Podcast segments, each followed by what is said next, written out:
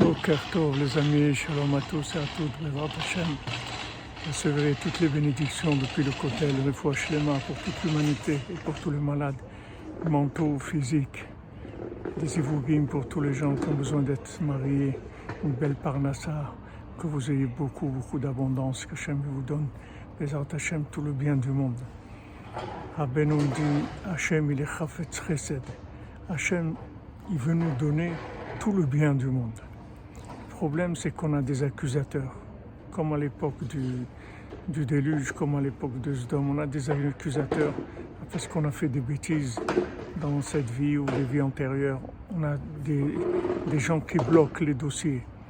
Maintenant, euh, nos sages nous disent la tchouva, la, la tfila, la tzedaka, ça enlève ces accusateurs-là.